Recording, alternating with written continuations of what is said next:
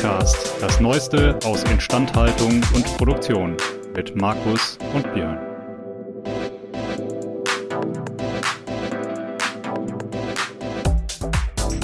An dieser Stelle ein Dank an unseren Sponsor, denn dieser Podcast wird Ihnen präsentiert von Belfor DHD.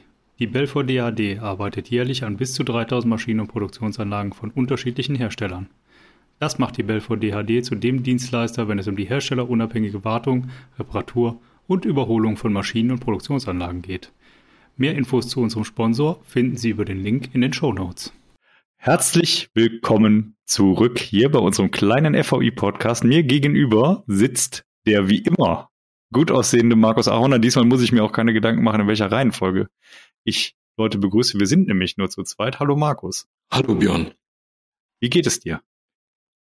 Ausnehmend gut. Wenn ich rausgucke, ist es ganz schrecklich. Jetzt hat doch das Wetter hier umgeschlagen und ich habe mir eine heiße Zitrone gemacht, weil es ja noch viel zu hell ist, um Alkohol zu trinken. Und das passt irgendwie momentan gut zusammen. Das, also wir ja. haben momentan arbeiten wir nach dem Fließprinzip und es fließt vom Dach runter. Oh, und wir auch eine schöne Überleitung zu unserem kleinen Thema heute gefunden. Äh, das auf jeden Fall. Und äh, man muss ja auch sagen, das ist natürlich einer der riesigen Nachteile der Zeitumstellung, dass es jetzt noch viel zu hell ist, um Alkohol zu trinken. Also so viel verraten wir jetzt quasi vorab. Wir sind schon nach der Zeitumstellung. Das heißt, wir sind quasi fast, fast live on air. Also man könnte sagen, wir sprechen quasi direkt in die Ohren der Hörerinnen und Hörer. Und zwar mit einem Thema, das uns wieder ins Bewusstsein geführt wurde, durch eine Unterhaltung, die wir letzte Woche mit zwei sehr reizenden Menschen hatten. Sollten Sie uns zuhören, viele Grüße. Ich denke, Sie werden im Laufe der Folge wissen, wer gemeint ist. Ähm, insofern äh, ganz liebe Grüße. Und zwar haben wir uns überlegt, dass wir uns heute nochmal dem Thema Smart Intralogistics widmen. Ich glaube vor allen Dingen eine spannende Sache immer, darüber haben wir auch gesprochen, eine Produktion ohne gute Intralogistik und auch eine Instandhaltung ohne gute Intralogistik sind meistens nicht so gut. Insofern ein durchaus lohnenswertes Thema. Fanden wir, nicht? Und vielleicht können wir ja nochmal ähm, unsere, unsere, man hat ja mal so Privatdefinitionen, ne? äh, diese Smart Factory nochmal kurz beschreiben. Mhm. Also was macht eigentlich so die ganze Fabrik? Ich glaube, egal in welcher Branche, ne? ob das jetzt was kontinuierliches, kontinuierlich Arbeitendes ist oder eine Stückgutbewegung. Also die Smart Factory hat eigentlich immer so diese, diese Klassiker-Elemente. Vier, die wir gefunden haben. Björn sind bei uns ja immer, also die schlaue Produktion, Smart Production. Dann ähm, redet natürlich die ganze Welt von Smart Maintenance, also die kluge Instandhaltung, aber damit nicht genug. Denn wie du eben schon gesagt hast, ja, dieser Materialfluss in der mhm. Fabrik, der ist essentiell. Das wäre also in unserer Definition Smart Material Flow. Und am Schluss brauche ich ja die Infrastrukturen dafür. Das heißt, ich muss Digitalisierung ausbreiten in der Fabrik, muss an die Daten irgendwie herankommen und die klug übertragen. Und das wären dann Nummer vier, die smarten Infra Infrastrukturen.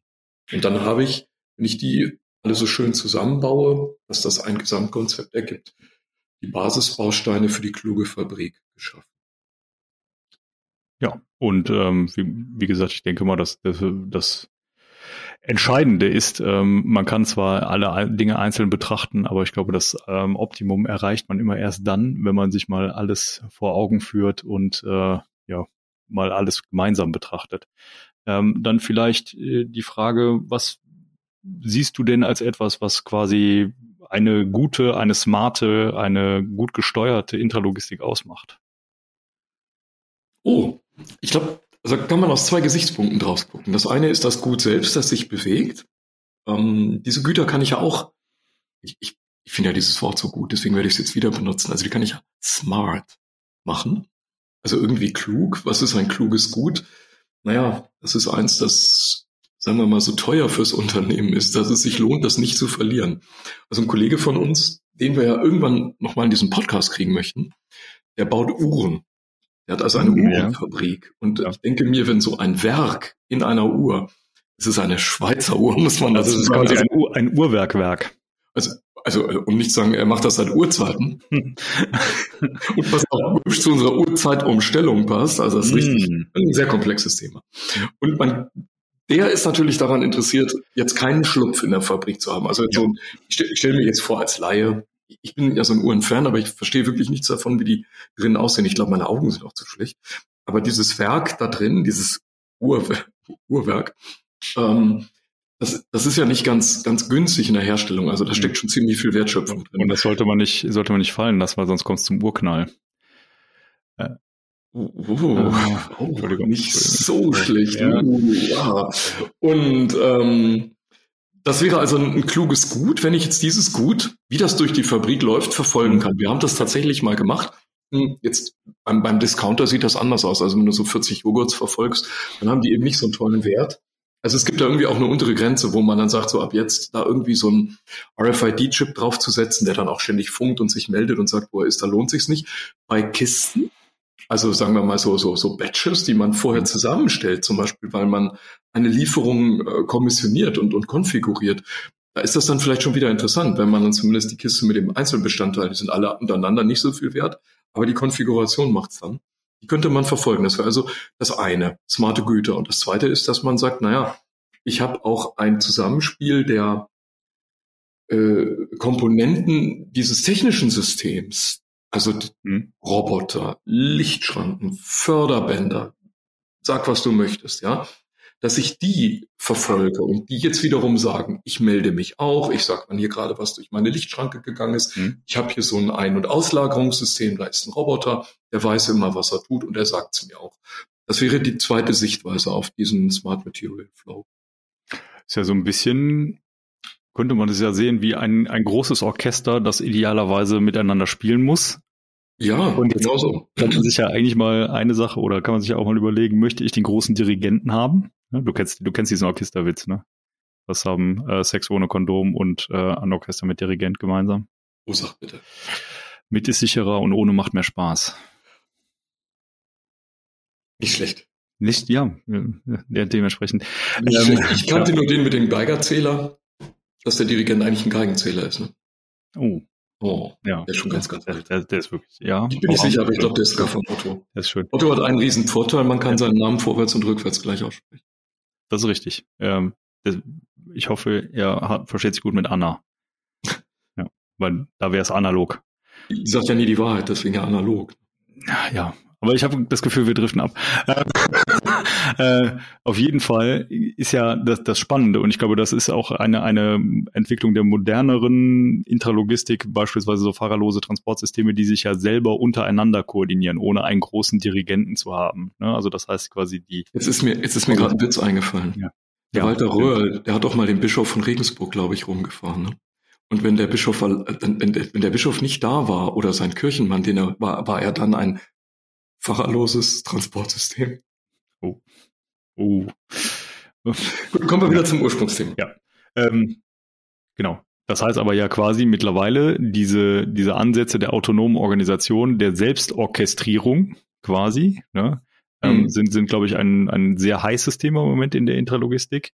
Ähm, was haben wir sonst noch für Visionen, die vielleicht auch durch erweiterten Einsatz von KI dann mittlerweile mehr Realität werden können?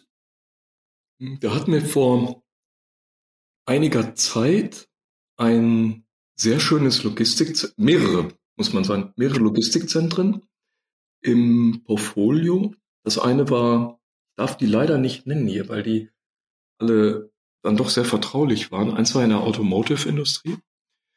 Da hat man diese Just-in-Time-Fertigung und diesen extremen Druck natürlich. Also das sind Systeme, die müssen 24-7 laufen dann bietet sich natürlich als erstes mal diese Predictive Maintenance wieder an. Möchte man ja wissen, wann etwas nicht geht, aber man möchte eben auch die Güterbewegung in diesem Vorkonfektionierlager, äh, diesem Kommissionierungsapparat, das möchte man schon gerne wissen.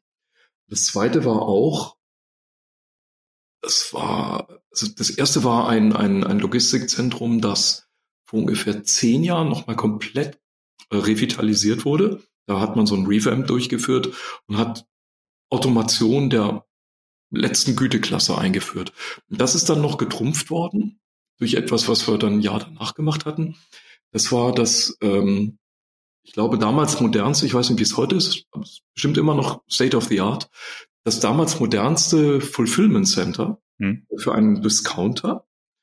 Ähm, und das, das ist Hightech der Extraklasse. Also da ist in einem hangargroßen, da kannst du Flugzeuge, glaube ich, drin montieren, Zentrum ein derartiger Automationsgrad. Und da hast du beide dieser Effekte. Also da möchtest du diese ähm, Orchestrierung, von der du eben gesprochen hast, mhm. überwachen und sehen und dann natürlich auch optimieren und vorhersagen, gelangt jetzt das richtige Stück zur richtigen Zeit zum richtigen Ausgang. Ja. Und natürlich andererseits auch, wann geht's kaputt? Wann läuft es? Darf ich mich jetzt zurücklegen und kann ich den nächsten störungsgetriebenen Stillstand irgendwo noch in meine Tagschicht leeren, legen, damit ich nicht immer diese Riesenkosten für die Bereitschaftsdienste habe. Aber beides natürlich mit der Anforderung, du lauf mal immer durch, möglichst den größten Teil des Jahres, aber wenn du läufst, bitte auch 24 Stunden. Natürlich, äh, nicht, nicht weniger erwartet man, äh, selbstverständlich. Ähm, das heißt ja letzten Endes auch, wir haben vor allen Dingen einen großen Ansatzpunkt, die klassische Predictive Maintenance. Also das heißt, wir haben relativ große automatisierte Systeme mit auch um, einer systemischen Anbindung. Ich glaube, das ist auch ein spannender Aspekt. Also das heißt, wir haben viele Sensordaten, wir haben viele Dinge, die wir automatisch aus den Systemen herauslesen können. Ähm, und aber auch eine große Fehleranfälligkeit durch einen relativ hohen Automatis Automatisierungsgrad. Ja, ich glaube, Interessanterweise, also der zweite Teil stimmt uneingeschränkt. Ich glaube, mhm. die beiden Firmen haben lange gebraucht, bis die ähm, damals ihre Logistikanlagen in Betrieb gekriegt haben. Die sind tatsächlich am Anfang unwahrscheinlich fehleranfällig und da sind dann auch, also gerade so im Discounter-Bereich, da hast du jetzt zum Beispiel in dieser Riesenhalle verschiedene Temperaturzonen. Man macht sich überhaupt keine Vorstellung, was allein der Temperaturwechsel mhm. in so einem ganz kalten in den nicht warmen Raum äh, dann schon an der Fehleranfälligkeit der Automation und dieser dieses, dieses äh, äh, Warenumschlagssystems dann ausmacht. Und äh, der, der zweite Punkt, der ist interessant, also das war der, den du zuerst gesagt hattest. Die liefern alle Daten. Ja. Äh, nein. Die könnten alle Daten liefern, wenn okay, das, ich, ich das, wenn man das am Anfang dem Lieferanten sagt und dann auch mitbestellt, dann ist man erstaunt, wie günstig das ist. Man ist aber auch umgekehrt erstaunt, wie teuer das wird, wenn man das von Anfang an nicht macht. Ja, okay, ich formuliere es um, meine Aussage. Sie wären in der Lage, Daten zu liefern. Ja. Technisch gesehen. Ja, technisch ginge das.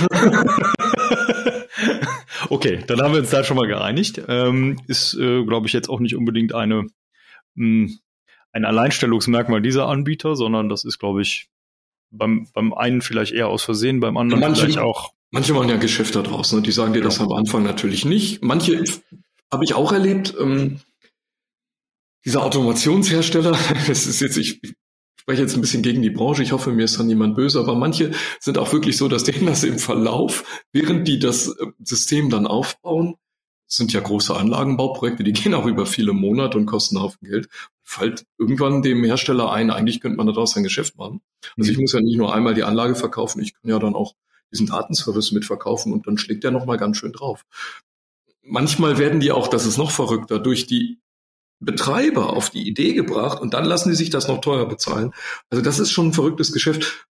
Ich würde jedem raten, wenn du so eine Anlage baust, mach dir, wir reden ja jetzt gleich so darüber, ne, an alles, was man so denken kann, versuche an so viel wie möglich deines zukünftigen Konzepts, also dass du in drei, vier, fünf Jahren dann betreiben möchtest, heute schon zu denken. Bei der Bestellung, denke ich, kriegt man das durchaus preiswerter. Und dann ist die Datentechnik sozusagen mit drin. Und wir können ja gleich mal drauf eingehen, was braucht man eigentlich, damit man selbstlernende Systeme in so ein smartes Intralogistikgeschäft überhaupt hineinbekommt? Dann stelle ich doch mal die Frage, was braucht man denn? damit man selbstlernende Systeme in so ein Intralogistikkonzept integrieren kann. Ja, wir müssen vielleicht noch mal ganz kurz zurück an den Start und überlegen, was, was wollen wir eigentlich damit erreichen? Also was macht Selbstlernen ist ja mal toll.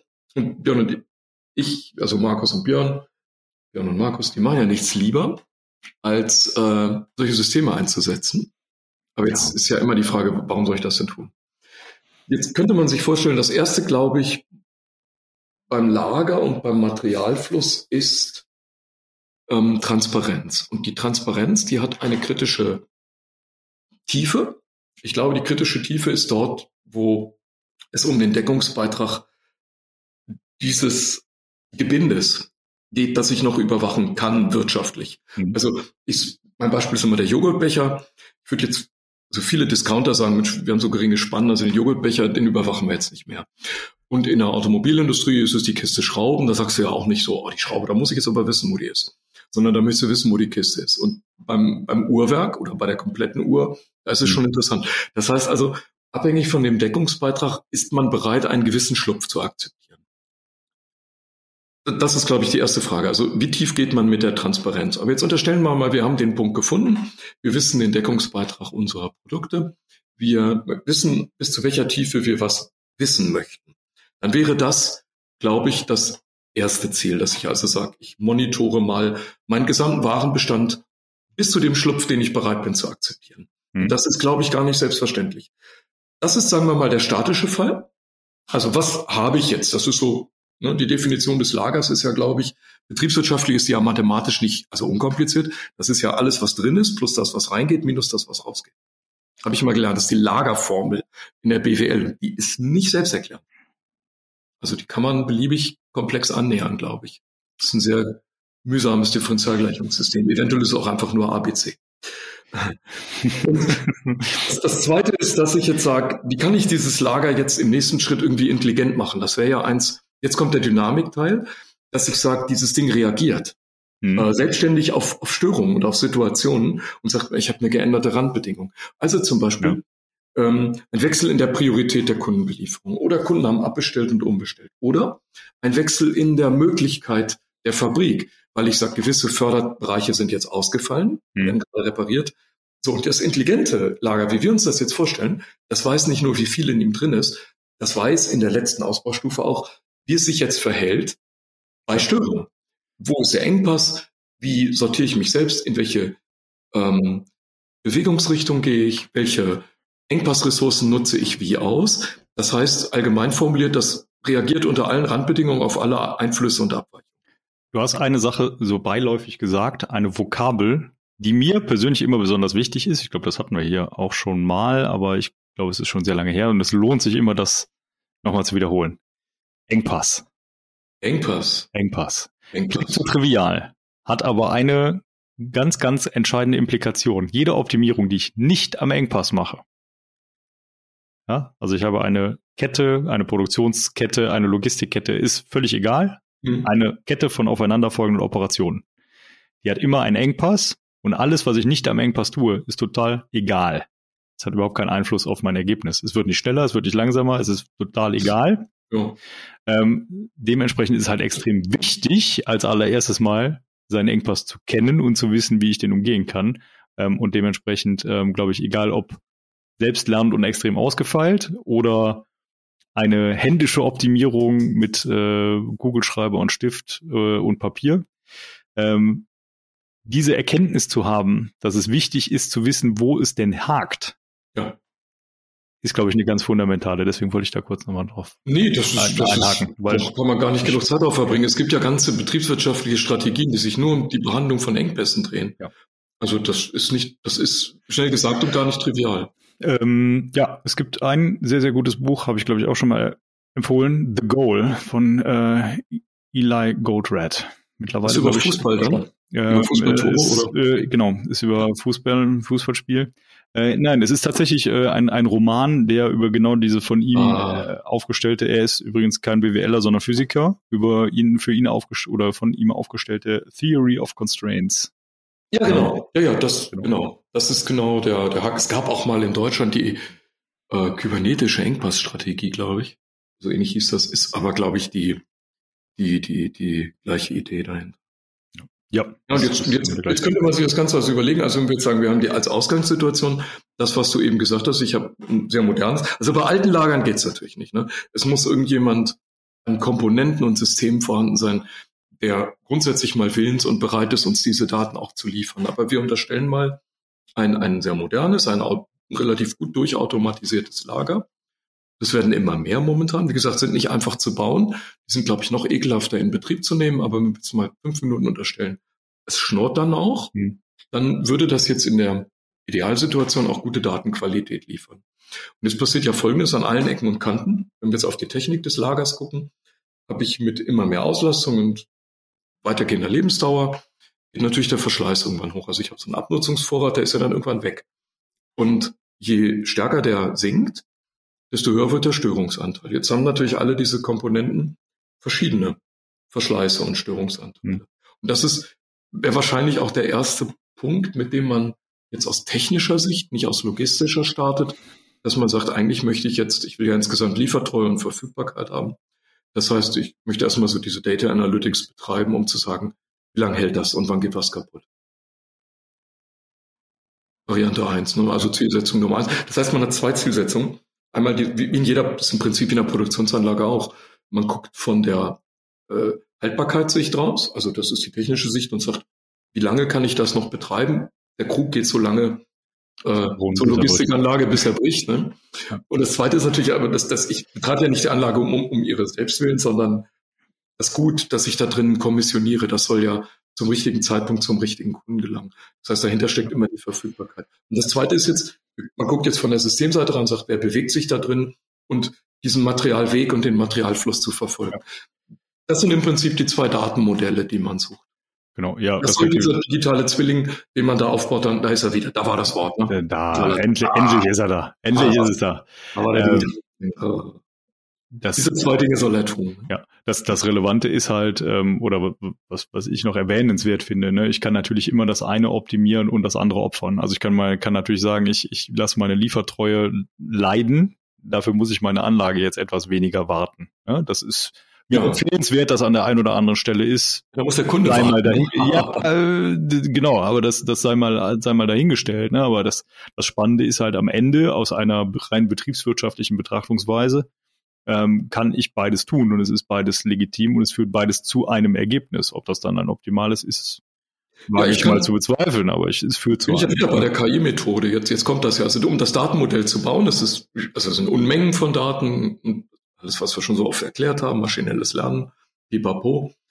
Äh, ich kann, im Prinzip sind das alles determinierte Systeme, also ich kriege das gut in ein Datenmodell. Ich habe ein paar Störgrößen, die kommen äh, ja aus Sicht des Modells natürlich dann zufällig, irgendwie stochastisch da rein, aber das sind Störgrößen, ist wie in der Regelungstechnik immer unvermeidbar. Aber diesen Zielvektor zu sagen, also ich möchte zum Beispiel Liefertreue und Verfügbarkeit nach oben stellen. Hm. Stell jetzt habe jetzt als Randbedingung, ähm, bitte machen wir das Ganze wirtschaftlich. Und bei der Verfügbarkeit ist ja im Prinzip die Instandhaltung schon mit drin. Mhm. Also sage ich, gut, ich kriege einen Zielvektor, der hat jetzt mehrere Dimensionen. Und wenn ich das schaffe, all die Einzelkomponenten mit Geld, also mit Kosten zu belegen, dann habe ich ja eine ideale Umrechnungsgröße. Und im Prinzip kann ich das alles auf diese eine Größe bringen und sagen, Geld. Spare ich was, gebe ich was aus, verdiene ich mehr oder weniger. Und diese Geldmenge zum Beispiel jetzt maximieren zu wollen, das wäre jetzt die Zielgröße. Wenn ich es schaffe, das alles in Geld umzurechnen. Gut. Man kann natürlich andersrum argumentieren, wenn ich es nicht schaffe, ist es dann eine relevante Größe in meinem Zielsystem, ne? Ja, ich meine, es ist ja immer dieses, es gibt ja immer das Gefühl, ja, also das Gefühl, ja, dass, das Gefühl, dass dem Kunden meine Qualität so wichtig ist und dass er dann weggeht, wenn ich ihn jetzt nicht beliefere und das ist natürlich immer schwer zu packen.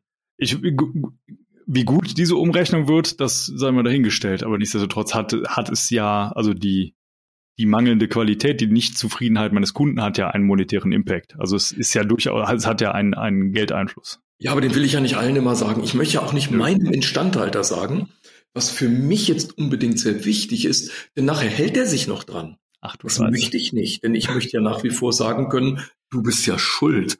Und das Schuldgefühl ist natürlich viel größer, wenn ich sage, ja, es ist halt ein Gefühl, es ist nicht eine Zahl. Ah, also das hat schon seinen Grund, warum man in Unternehmen diese Silos hat. Ja, ja, natürlich, natürlich. Und die sind nicht nur technischer Natur. Nein, die sind, die sind, ja, die sind, ja, auch gut für die Zusammenarbeit, denn ich will ja, dass die anderen mit mir zusammenarbeiten. ja. gut, du hattest es eben schon gesagt, wir wollen einen digitalen Zwilling. Ja. Wie fangen wir an, den zu bauen? Was brauchen wir vorne, was brauchen wir hinten, was brauchen wir in der Mitte? Hm, die Schlüsselgröße ist wie immer unser, das hat mir glaube ich auch schon sehr häufig gesagt in den letzten Folgen, der Automationsgrad. Grundsätzlich kann man, glaube ich, von dem Daumenwert ausgehen, je höher eine Anlage, das gilt auch für Logistikanlagen, automatisiert ist, desto höher ist natürlich der Charme dass sie dann auch Daten liefern könnte. Denn diese Automation selber beruht ja auch irgendwo auf Messungen und tief im Inneren auch auf dieser Auswertung von irgendwelchen Bewegungsdaten, Massenstromaufnahmen, also irgendwas, was ich für die Automation in der Regelungstechnik eh benutze. Jetzt ist die Frage natürlich immer, wie kriegt man die raus? Also proprietär ja. sind die meisten Systeme heute, glaube ich, nicht mehr. Die Frage ist, komme ich selber an die Daten dran oder liefert mein reizender Lieferant mir die doch wieder nur in seine Cloud, damit er die auswerten kann und mir dann sagt, ja, eins geht dann dort und dort kaputt, das möchte ich vielleicht gar nicht. Also auch hier würde ich dafür plädieren zu sagen, du lieber Lieferant, wenn ich dich auswähle, dann möchte ich bitte nicht proprietäre Daten und Systeme haben. Also wie immer geht's mit den Daten los. Ja. Und je höher der Automationsgrad, desto besser diese Datenwelt. Ja, respektive, ich sage mal so, selbst bei, bei Systemen, die nicht dafür vorgesehen sind, gibt es immer Mittel und Wege daran zu kommen. Mehr oder weniger aufwendig. Auch bei relativ alten gibt es auch, gibt es Wege dorthin zu kommen. Ähm, das Spannende ist halt immer, wie performant sind die und welche Umwege muss ich gehen, um, um da dran zu kommen. Äh, das heißt, am Ende halt auch, ich sag mal, da werden wir gegen Ende oder wenn wir ja später noch dazu kommen, ähm, wie viele Daten kann ich denn bereitstellen und in welcher Frequenz kann ich das tun? Ähm, mhm. Weil am Ende ist es eine Last auf mein Steuerungssystem, was nicht dafür gedacht ist, primär eine Kommunikationsleistung zur Datenerfassung zu bringen, sondern vor allen Dingen intern diese Daten zu verarbeiten und einen Steuerbefehl zu erzeugen. Ja, genau. Das heißt, ja, das heißt ich ziehe am Ende, wenn es schlecht läuft, die Daten rund oder die, die, den Output, die Zykluszeit der SBS runter, um diese Kommunikationszeit ähm, zu erbringen, um diese Kommunikationsleistung zu erbringen. Nichtsdestotrotz gibt es eigentlich fast immer irgendeinen Weg.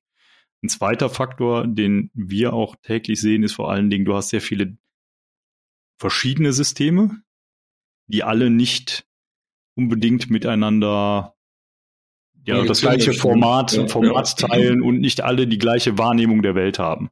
Also nehmen wir mal ein ganz plattes Beispiel, SAP und Automatisierungssysteme reden nie vom gleichen. Ja, der eine ja. hat Zeitreihendaten, der andere auch, aber seine Zeitreihen sind halt sehr viel träger. Ja. Genau, so, und, und dementsprechend diese, diese Daten dann wieder zu integrieren, ist auch eine, eine Aufgabe, wofür es aber auch Firmen gibt, Klammer auf, zum Beispiel uns, ja, bei denen ja. man diese, diese Leistung auch durchaus erbringen kann, ist aber auch etwas, wo man sich mal oder wo, wo, wo man sich durchaus Gedanken machen kann, wie diese Dinge dann nachher zusammenpassen können und sollten. Ich, ich sag's mal so, man muss nicht für alles mal die riesen IoT-Plattform, das hat, hat, mir auch schon mal jemand erklärt. Also es geht immer los mit der IoT-Plattform. Ich denke, nein. Hm. Nein, das stimmt überhaupt nicht. Ja. Hm, vielleicht, also du weißt ja, du kennst ja unser Credo ne, und unsere verehrten Zuhörerinnen und Zuhörer auch. Wir plädieren für Data Warehouses, wir plädieren nicht für Data Lakes. Im Prinzip habe ich überall in der Technik wohl strukturierte Daten. Warum soll ich die Struktur verschenken und aufgeben? Und das spricht eigentlich, also das schreit das eigentlich sofort nach Data Warehouse. Ja. Bevor wir uns jetzt auf diese Philosophiediskussion einlassen, vielleicht davor kurz gefragt, auch hier, was will ich eigentlich erreichen? Das heißt, ich habe mehr oder weniger kritische Anlagenbereiche. Wenn ich jetzt diesen digitalen Zwilling aufbaue, ich muss ja jetzt erstmal, muss nicht mit allem gleichzeitig anfangen. Ich kann das auch in Schritten tun. Das heißt, man guckt mal so, wo habe ich überhaupt die besten Datenquellen und wo noch nicht. Das ist wieder eine Frage, wo möchte ich investieren? Also zusammengefasst, unser, unser Überbegriff wäre äh, ein, ein Datenengineering-Konzept, dass man sich mal ganz grob überlegt, wie will ich die Halle überhaupt ausleuchten? Welche Daten will ich erfassen? An welche komme ich schnell dran? Wo muss ich noch nachrüsten? Und das Ganze jetzt in ein Warehouse zu fahren, was man ja ohnehin am Anfang erstmal tut, um historische Daten zu sammeln, damit man ein KI-Modell überhaupt je antrainieren kann. Passt ja auch viel besser zur Logistik, wenn es ein Warehouse ist. So ist das, genau, genau. Magst du vielleicht einmal, weil ich glaube, nicht jeder kennt den Unterschied, den Unterschied zwischen Data Lake und Data Warehouse einmal in groben Zügen erläutern. Ich glaube, ja, wir müssen nicht tief einsteigen, aber die grobe Kategorisierung strukturiert und strukturiert. Also wenn man jetzt auf der Hannover Messe protzen möchte, würde ich das Wort Attribute verwenden. Also Daten haben irgendwie Eigenschaften. Also wir haben eine Gruppe von Menschen, die haben eine Augenfarbe, die haben eine Haarfarbe, die sind irgendwie groß, wo die sich jetzt wahrscheinlich nicht unterscheiden. Die meisten werden zwei Beine und zwei Arme haben. Das ist jetzt nicht, oder eine Nase, das ist jetzt nicht so gut. Ähm, aber es gibt eben Eigenschaften, die die unterscheiden, unterscheidbar machen. Hm. Und zusätzlich haben unsere Daten, also Druck, Temperatur, so diese ganzen üblichen physikalischen Werte, ne, die man immer so mitschleppt, ähm, auch noch einen Zeitstempel. Damit mit diesem Zeitstempel, das ist somit das Wichtigste überhaupt, kann ich die alle rückwärts wieder zuordnen. Die müssen auch nicht alle zur selben Zeit passiert sein. Entscheidend für das KI-Modell kann nachher auch sein, dass man sagt, na, du bist hier passiert und etwas anderes war die Folge. Aber das kriegt das KI-System nur heraus, wenn man eben diesen, diese Zeitdaten auch sauber mitschleppt. Und was wir jetzt alles beschrieben haben, sind Ordnungskriterien, also Strukturen. Und ich glaube, das ist vereinfacht gesagt das, was ein Data Warehouse beschreibt. Das sind strukturierte Daten mit Eigenschaften, deren in unserem Fall physikalische Einheiten zum Beispiel oder insgesamt allgemein formuliert, deren Ordnungskriterien bekannt sind, hm. die ich auch genau dafür nutze. Wenn ich das jetzt zusammenführe, dann führe ich es auch mit Hilfe dieser Attribute, dieser Strukturdaten zusammen. Und Data Lakes sind das eben nicht. Wie der Name schon sagt, da schwimmt alles durcheinander. Ist jetzt vielleicht sehr stark vereinfacht, aber ich glaube, so kann man sich gut merken. Und ähm, ich weiß am Anfang auch nicht genau, welches sind die Strukturdaten, die ich mitschleppen will. Vielleicht sammle ich die, vielleicht habe ich die auch gar nicht. Ja. Und man merkt auch schon vielleicht noch ein vielleicht Unterschied aus der Modellierungssicht. Es gibt zwei Begriffe, die in dem Geschäft von außen gerne mal in einen Topf geworfen, in einen Lake äh, geworfen werden. Ähm, das ist der, der Begriff der, der, des Clusterns und der Kategorisierung. Das sind eigentlich gegenteilige Dinge. Denn beim Clustern, auch wenn man das immer so schnell sprachlich sagt, macht man genau das Kategorisieren, also dieses Klassifizieren. Dieses Klassifizieren ist ja äh, ein Ei der Güteklasse A und eine Ei der Güteklasse B. Ja, die, die, die tut man dann in irgend so ein, eine Messung. Und wenn das die erste Messung passiert und die zweite nicht, dann landet dieses Ei in einer anderen Schachtel, als wenn es etwas anders tut. Also Güteklasse A ist vielleicht größer oder schwerer als Güteklasse B. Und äh, das ist ein Klassifikator. Und äh, Clustering ist das krasse Gegenteil. Ja, beim Clustering habe ich genau diese Messgrößen nicht. Mhm. Da muss ich aber dafür dann die Gruppe, äh, Entschuldigung, die Anzahl der Gruppen, also dieser Eierkartons für Güteklasse A, B, C und D, ähm, äh, äh, dann vorgeben. Und letztlich führt das dann auch auf diese Unterscheidung der beiden Begriffe, habe ich supervised oder unsupervised Learning. Ähm, grundsätzlich kann man auch hier als Faustformel sagen, man kommt einfach in technischen Gebieten unheimlich weit, ja. wenn man Warehouses aufbaut, wenn man klassifiziert und Regressionen als Verfahren nimmt und ähm, wenn man, das sind determinierte Systeme, ja, also damit kommt man aus. Man braucht, und, Entschuldigung, und natürlich Supervised Learning aufsetzt. Und all das andere brauche ich dafür oft gar nicht. Das heißt, mhm. man hat auch viel, viel einfachere und schnellere und erfolgreiche KI-Modelle. Ja. ja, also ich glaube, eine wichtige Sache vielleicht noch zu dem, zu dem Data Lake, Data Warehouse. Ähm, du hast es eben gesagt, bei den meisten technischen Systemen habe ich, oder eigentlich, ich würde sogar so weit gehen, bei allen technischen Systemen habe ich eine Grundwahrheit, wie diese Attribute gestrickt sind. Welche Einheit hat das und so weiter. Ja. Die kenne ich alle. Das heißt, wenn ein Data Lake aufgebaut wird, ist das die pure Verzweiflung, dass ich mir die, die Arbeit nicht machen will, es so zu kategorisieren und so das aufzubereiten. Auch schicker. Warehouses gibt es schon seit, seit so und so vielen Jahren und die bekannte ja. Firma mit den drei Buchstaben, ah, die hat auch eins, aber Data Lake und Silo aufbrechen, das ist irgendwie schicker, glaube ich, in Unternehmen. Das ist mhm. auch so ein Grund, warum man das gerne so als Begriff herumschmeißt. Weiß ich gar nicht. Ich glaube, ich, also kann, kann sein, kann sein. Ich, ich persönlich habe es eher immer so, so wahrgenommen, dass es aus anderen Bereichen kam. Ne? Man dann gesagt hat, ja, ja, ja, letztendlich, oder, oder Unwissenheit. Also ja, irgendwas genau. zwischen, zwischen Verzweiflung und Unwissenheit. Man gesagt hat, ja gut, wir können ja gar nicht wissen, wie diese ganz komplexe Anlage funktioniert. Doch, das können wir wissen, ja. sonst hätten wir sie nicht bauen können. genau, und genau da ist der Punkt und dementsprechend hat man dann halt entweder die Sache nicht im richtigen Format gehabt, nicht die richtigen Leute und, und, und, und. Ja, ich glaube, es liegt auch daran, gesagt, okay, ich pump's einfach irgendwo hin. Ne? Ja, genau, genau. Das ist, glaube ich, der springende Punkt. Es liegt einfach auch daran, dass die Leute, die die Daten pumpen, nicht die sind, die sie nachher auswerten. Wenn, das meinen wir mit Data Engineering, ja, dass wir sagen, wir gucken aus beiden Richtungen auf das Konzept. Wo werden die Daten erzeugt? Wie werden sie gefangen? Und wo werden sie hingelegt? Und wie sieht das Modell aus, das ich nachher erreichen will? Und dann ist das nicht so kompliziert. Hm. Also ich glaube, da ist auch einfach viel Gequatsche in dem Markt, weil man das ja natürlich auch ein bisschen intransparent für Kunden und Käufer machen will, aber das ist hier überhaupt nicht möglich. Ähm, ich gehe sogar noch weiter.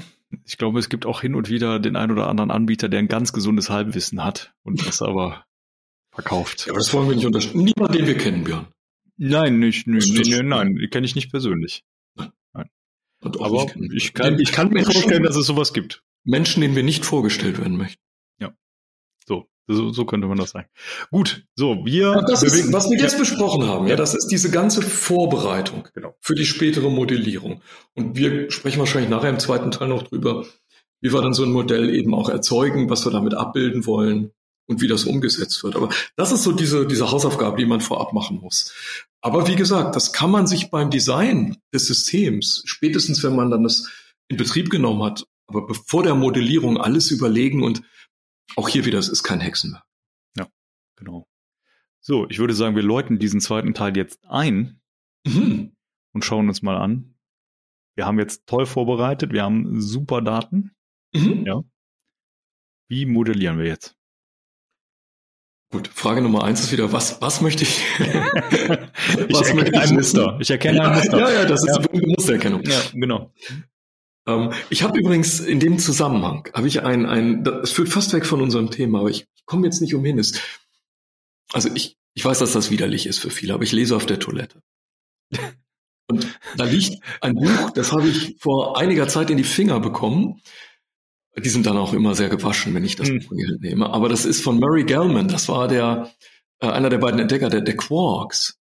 Ähm, also ganz also in der, Milchindustrie, in der Milchindustrie. Genau, genau, der, der Quarks und Joghurt. Und ähm, also Nobelpreisträger, ne? Der, und er beschreibt, ähm, das Buch heißt äh, Das Quark und der Jaguar. Wirklich lesenswert.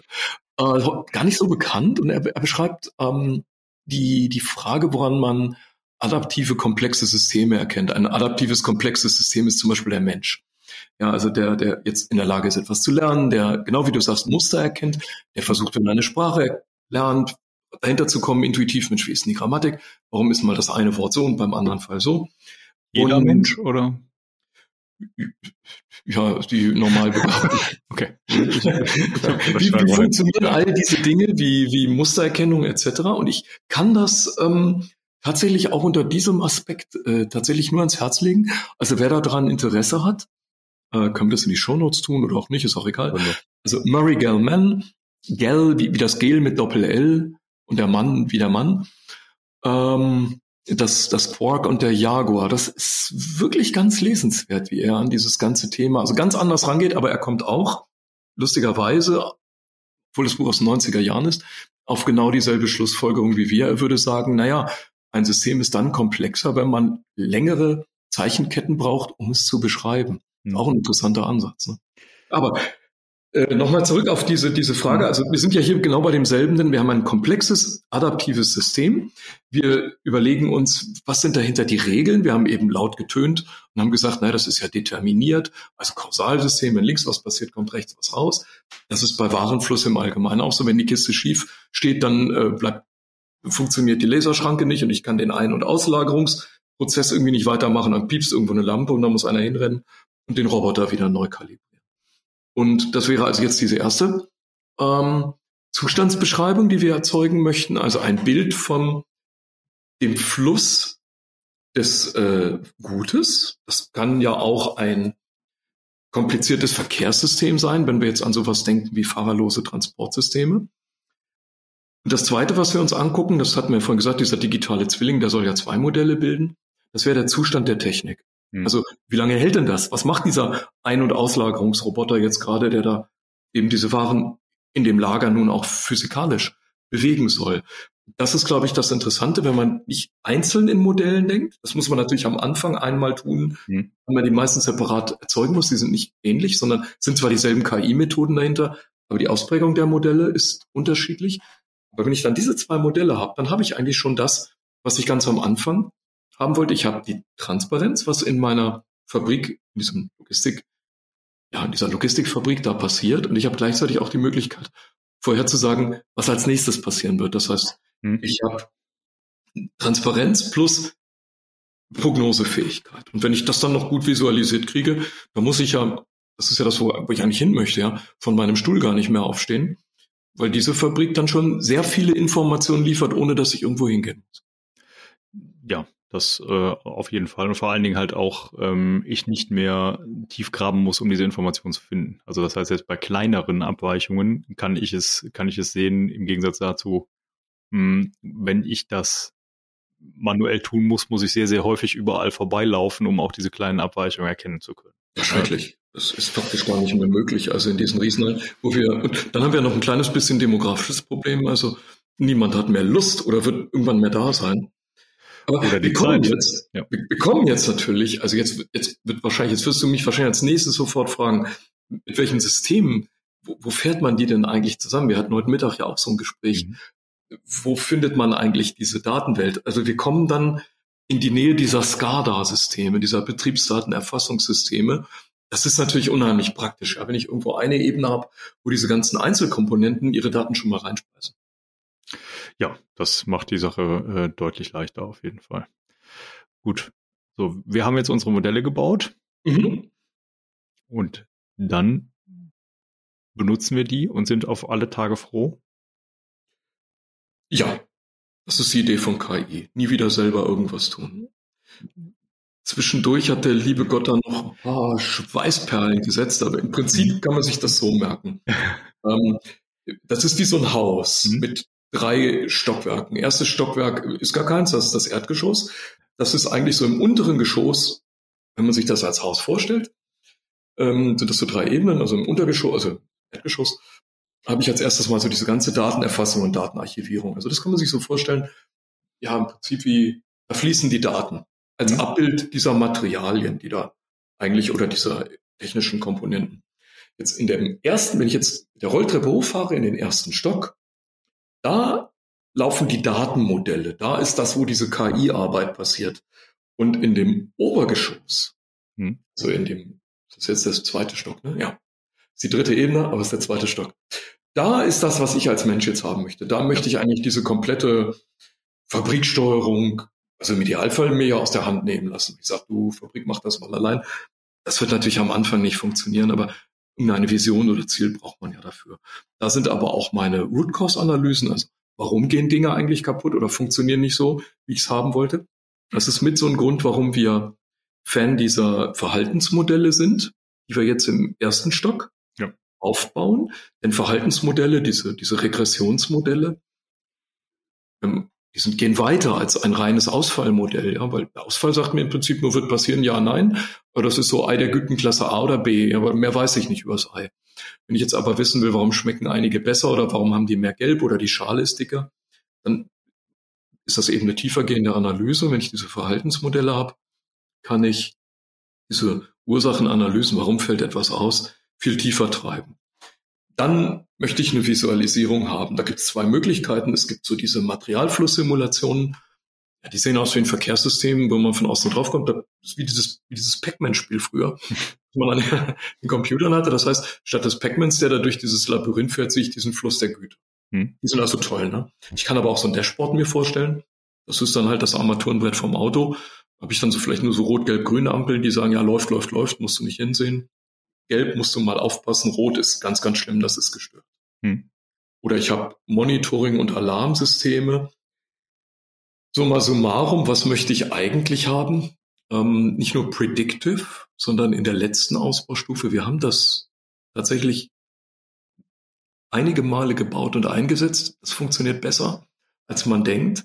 Äh, Maßnahmenableitung. Das heißt, hm. ich möchte auch ein präskriptives System haben, das mir dann im Idealfall sagt, Markus, das ist jetzt nicht nur behindert oder an der Stelle gestört. Mhm. Du musst da auch hingehen und mit deinem Werkzeug jetzt an dieser und jener Maschine folgende Kalibrierung vornehmen. Das ist dann schon ein sehr hoher Grad an Unterstützung des Menschen. Ja, aber ist aber natürlich das Ultimative, gerade du hattest eben schon mal den demografischen Wandel und die fehlenden Personen und Leute angesprochen, die sich halt um zunehmend mehr kümmern müssen. Ähm, dementsprechend natürlich auch eine wünschenswerte Unterstützung für die Zukunft äh, dieses Bereichs und der Instandhaltung. Ja, und wir haben doch schon mal über ChatGPT gesprochen. Das heißt, wir kommen jetzt mhm. in eine Phase, wo die Assistenzsysteme auch sprachlich oder textuell ja. ein Niveau erreichen, das also schon Wikipedia-Qualitäten oder Lehrmeister-Qualitäten hat. Wir wissen, bei jedem KI-System, ja, es ist nicht ausgereift, es ist nicht perfekt, es hat die 100 Prozent nicht und wenn wir auf 90 Prozent kommen, dann werden wir teilweise auch momentan nicht mehr verstehen, mhm. was da passiert. Aber neulich hat jemand einen sehr schönen Vergleich gebracht. Also man hat ja selber gedacht bei den Entwicklern ganze Zeit lang, dass diese Sprachsysteme einem, man nennt es, glaube ich, das stochastische Huhn, ja. Hm. Ist relativ doof, wie ein Huhn. Entschuldigung jetzt an alle Hühner, ist nicht persönlich gemeint. Ähm, und es hat, sagen wir mal, diese Vorhersage, das, es macht ja eigentlich nur eine Vorhersage, was, welches Wort kommt als nächstes. Also es ist so eine Wahrscheinlichkeitsverteilung, was jetzt passiert.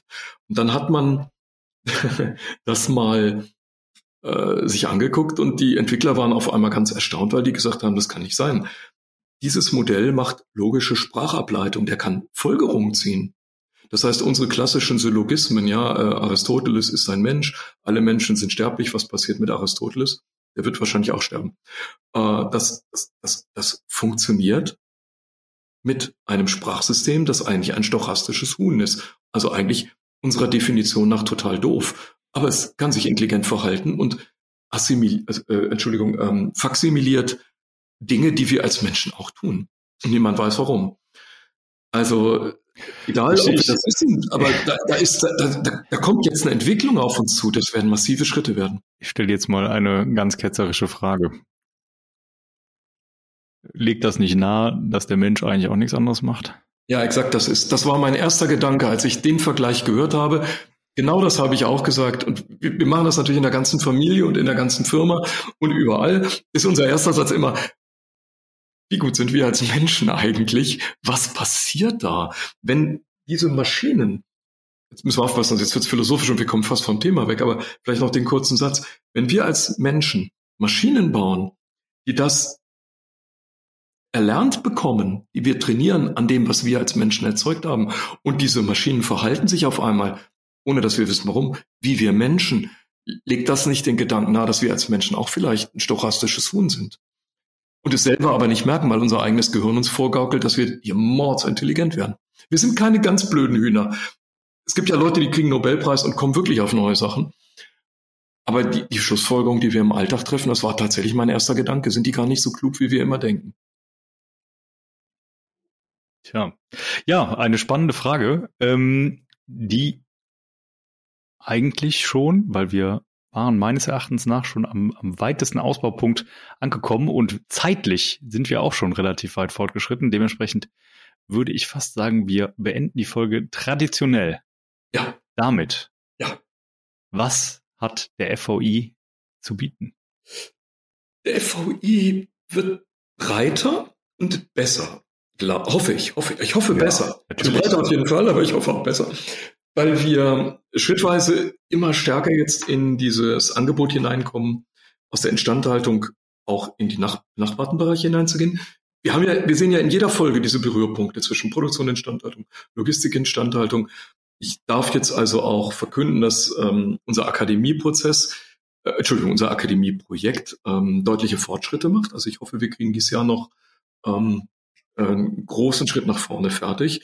Ob wir es noch akkreditiert kriegen, ist möchte ich jetzt noch nicht prognostizieren, mhm. aber zumindest so, dass das Angebot jetzt sehr breit wird und wir vollumfänglich, glaube ich, jetzt ein Programm erstellen, das also gerade Young Professionals dazu anreizen kann, hier sehr schnell auf einen Stand des Wissens zu kommen, den man in traditionellen Ausbildungslehrgängen nur mit viel, viel Berufserfahrung schafft.